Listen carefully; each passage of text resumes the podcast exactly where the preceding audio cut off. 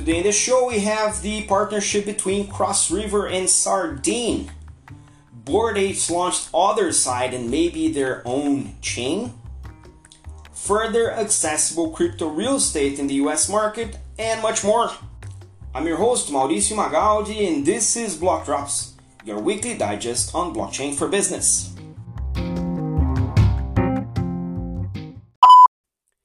These news are not a form of endorsement, sponsorship, or encouragement for consumption and are meant for educational purposes only.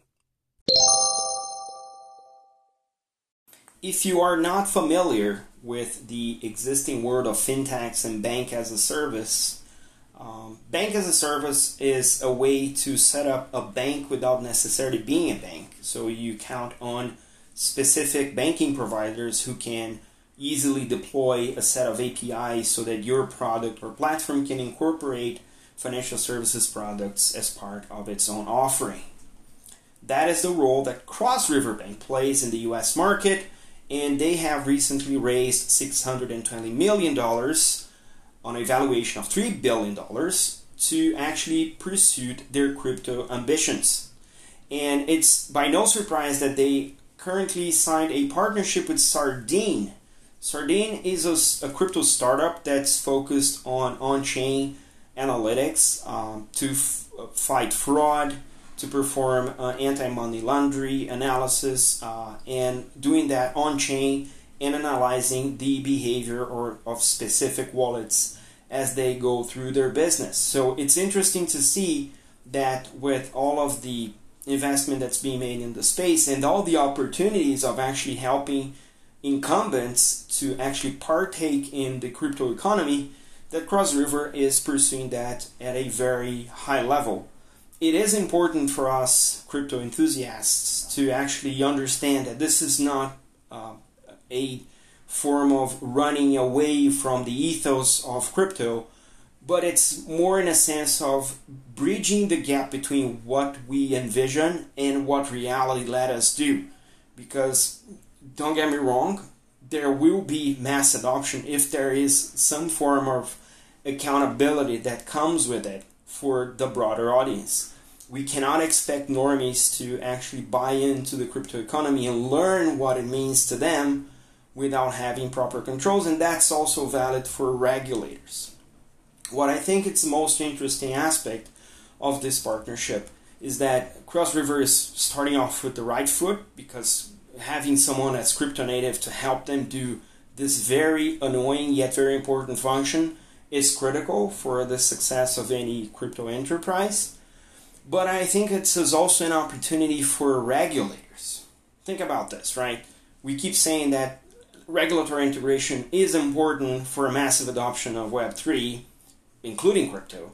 So if regulators think, can take heed of what Cross River is doing with Sardine and with what Sardine and TRM Labs and Chainalysis are doing as a, like a broader section of this new industry, it's easy to see a bunch of benefits for regulators instead of sitting on the sidelines pointing what you can do and what you cannot do based on ancient frameworks that not necessarily work.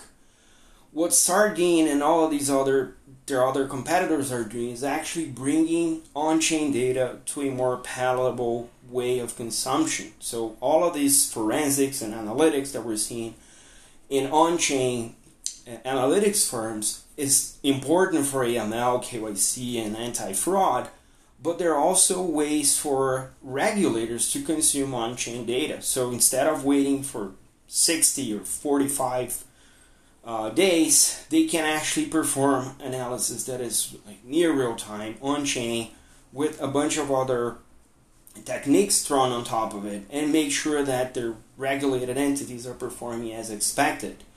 I'm not to go even into the fact that I think that there's got to be a regulatory SDK for the developers to use and have their stuff regulated uh, as part of an overall program because that's a stretch that's going to be required for more progressive regulators, which I hope we can help influence in the medium long term.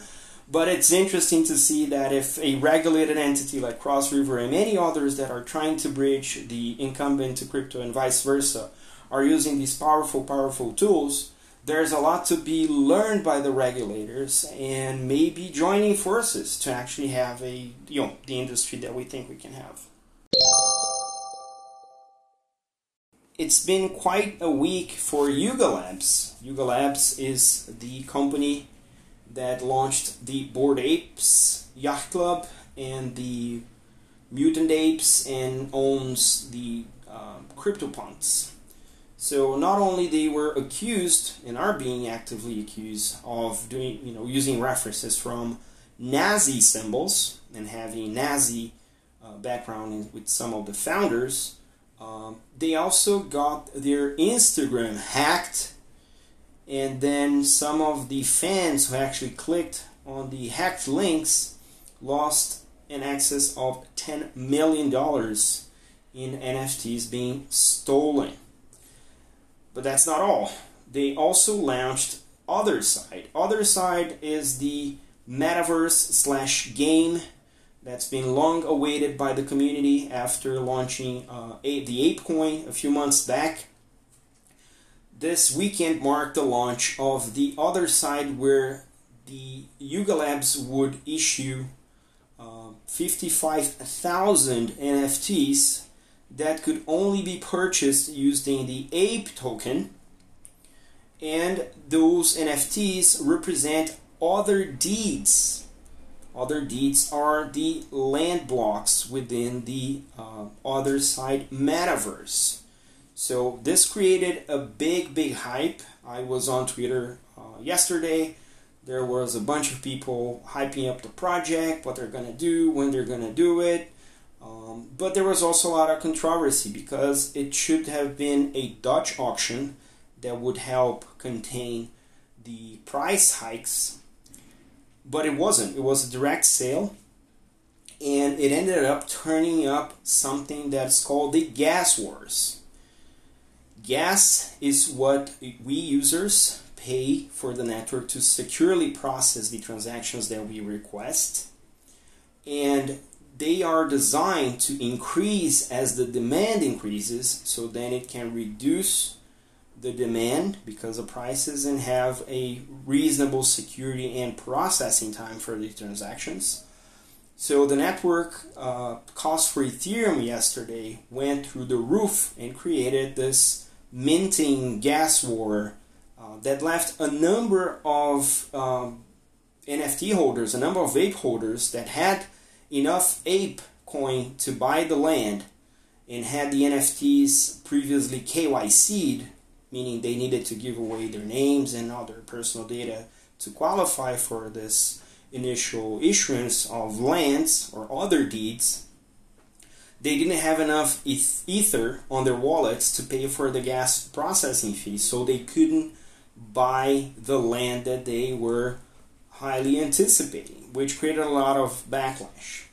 Well, Yuga Labs came forward uh, later and uh, in a series of tweets announced that they were uh, happy with the unprecedented uh, movement and the hype, and they are they are aware of the challenges, uh, and of course they blamed Ethereum, the blockchain, and they are sorry for turning off the lights on Ethereum for a while. What that means is um, they are going to pursue and they encourage the community, the DAO, uh, to pursue, start thinking about a an, their own chain in order to scale properly. Well, according to some of the reviewers of the smart contract from the minting, no effort was made to optimize any of the gas fees, and not even the format of the auction was thought in a way that would then uh, simplify and optimize the gas fees for the users, which sounds like someone is trying to create the case to build their own blockchain, be it a standalone layer 1, be it a layer 2 that rolls up into Ethereum. We don't know yet, but it sure seems like the Yuga Labs guys were trying to create a situation where they could justify raising more capital potentially to build something uh, of their own that wouldn't compete for gas it could be that. It could be genuinely that they didn't feel that that was going to be a problem, and it turned out to be But then whoever works with NFT cannot forget that they're working on top of a blockchain, and blockchains have these behavior uh, that's intrinsic to them. So yeah, intrinsic heads up to Film Bates here. Alright, so we'll keep tabs on this because I don't think it's going to be the last we hear from Yuga Labs and all of this controversy. Real estate is traditionally uh, one of the less liquid markets, meaning that there's uh, it requires a lot of money to play with the market, and also because the amount of paperwork that goes in, um, even like owning a property or getting a mortgage, or even maintaining a property is considerably ridiculous everywhere you go into the world. One of the largest uh, real estate markets is the United States of America, and that's where we're seeing more activity and innovation. Right now, tokenization is one of the methods that crypto has brought to the table so that houses are more affordable for people who want to buy them, but also for those who want to invest it because you can do that at a fraction of the price, owning a fraction of the asset, and little by little building your own wealth. This is a strong business model that's being proposed and implemented in the, the recent years. We recently had uh, Rubens Einstein from Coin Payments here with us on the Block Talks. He explained uh, what Insignia is doing. He explained what Fibri is doing globally. And this use case that we bring today is about Lofty AI, which is a tokenization platform in the United States. Uh, according to the Cointelegraph research, 89% of all traded security tokens are backed by real estate assets, which means that this is a huge market already. Now, what I thought it was interesting from Lofty AI is that you don't get tokenized real estate. What they do is that they they set up an LLC. The LLC buys the real estate, and then the property of the LLC is then tokenized, not the real estate ownership price directly. It's through this LLC which creates a, an interesting dynamic because the LLC now is responsible for actually monetizing the real estate asset in on behalf of the owner. So you can purchase a fraction of the LLC and then the LLC is responsible for the maintenance, for the administration, for paying the taxes, for running for errands and, and all sorts of administration duties uh, that it, that it entails so it's it facilitates not only the lives of the investor, but also makes sure that the, the tokenization actually monetizes it, because the market in the U.S. is also um, in a, an expected growth. There's a lot of upside to be gained by the investors in this model because this is an active pursuit of uh, monetization. This is also uh, a DAO based kind of DAO based governance. So if you own a portion of the property, you can vote with your tokens, and if the vote reaches over 60%, then the decisions that are uh, upheld then are going to be executed by the uh, administration and the winning votes can carry out decisions such as maintenance or type of maintenance, changes in rent, evictions, and other sorts of uh, work related to uh, running a, a proper uh, a rental property.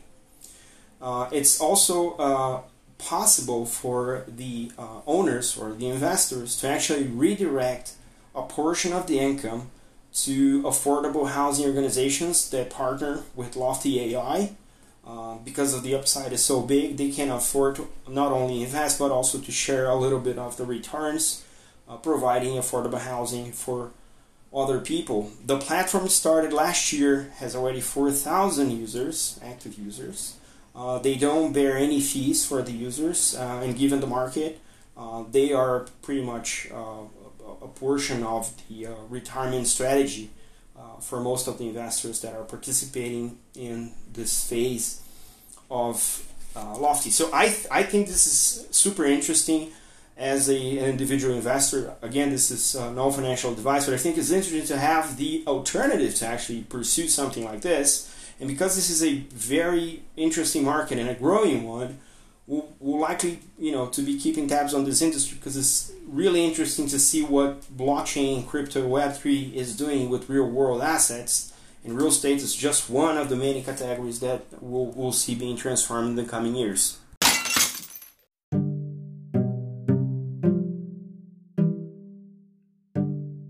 And because the week was packed full of news, here is more. AkuDreams smart contract got a bug that locked $34 million forever. Bitcoin is now legal tender in the Central African Republic. UAE's DAMAC group is going to invest $100 million in digital cities. Argentina will now accept tax paid in Bitcoin. The city of Fort Worth in Texas is going to mine Bitcoin straight out of the city hall. UK's regulator FCA appointed a new interim head of digital assets. The Brazilian Senate approved a Bitcoin law, which is now going to the House of Commons for further review and voting.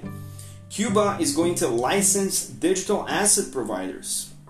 Fidelity announced a 401k on Bitcoin. The Bank of Spain issued crypto warnings for the regulated market. Bitso is going to offset all of their carbon emissions using Moss Earth tokens. A Brazilian maid was able to afford mortgage through a process of tokenization. Bybit is going to invest 250 million reais in Brazil. Santander Bank launched Santander X, a blockchain global challenge. Ribbon raised $3.5 million and is turning into a DAO. Goldman Sachs is going to offer a Bitcoin backed loan. Telegram, the messaging app, is going to add crypto to its messaging services. USD Sport acquired Ipatinga Football Club and is going to turn it into a DAO. And Panama is going to regulate crypto assets.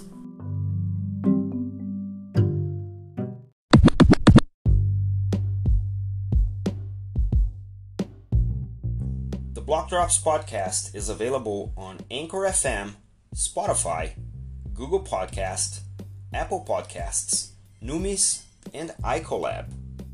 You can reach out to us through Instagram at Block Drops Podcast, on Twitter at Block Drops Pod, and via email blockdropspodcast at gmail.com.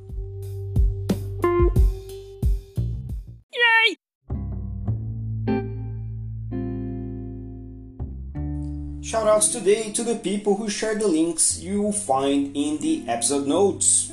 Claudio Mancini, Sandra Heck, Thiago Amaral, Alexandre Vazarelli, Simon Taylor, Alan Desira, Chris Horn, Cami Russo, Brian Sania, Aaron Stanley, Sakir Reikat, Elton Melo, Anthony Pompliano, Nadine Tavares, Leandro Pereira, Alex Monte, John Hamilton, Charles Atkins, Kathy Hackle, Felipe Ribe, Francisco Carvalho, and Bruno Diniz. Stay tuned at blockchainrio.com.br from September 1st to 4th for the largest summit about blockchain in Latin America. Don't forget to leave your rating on your favorite player. This is all for today. Stay rare, stay weird. LFG.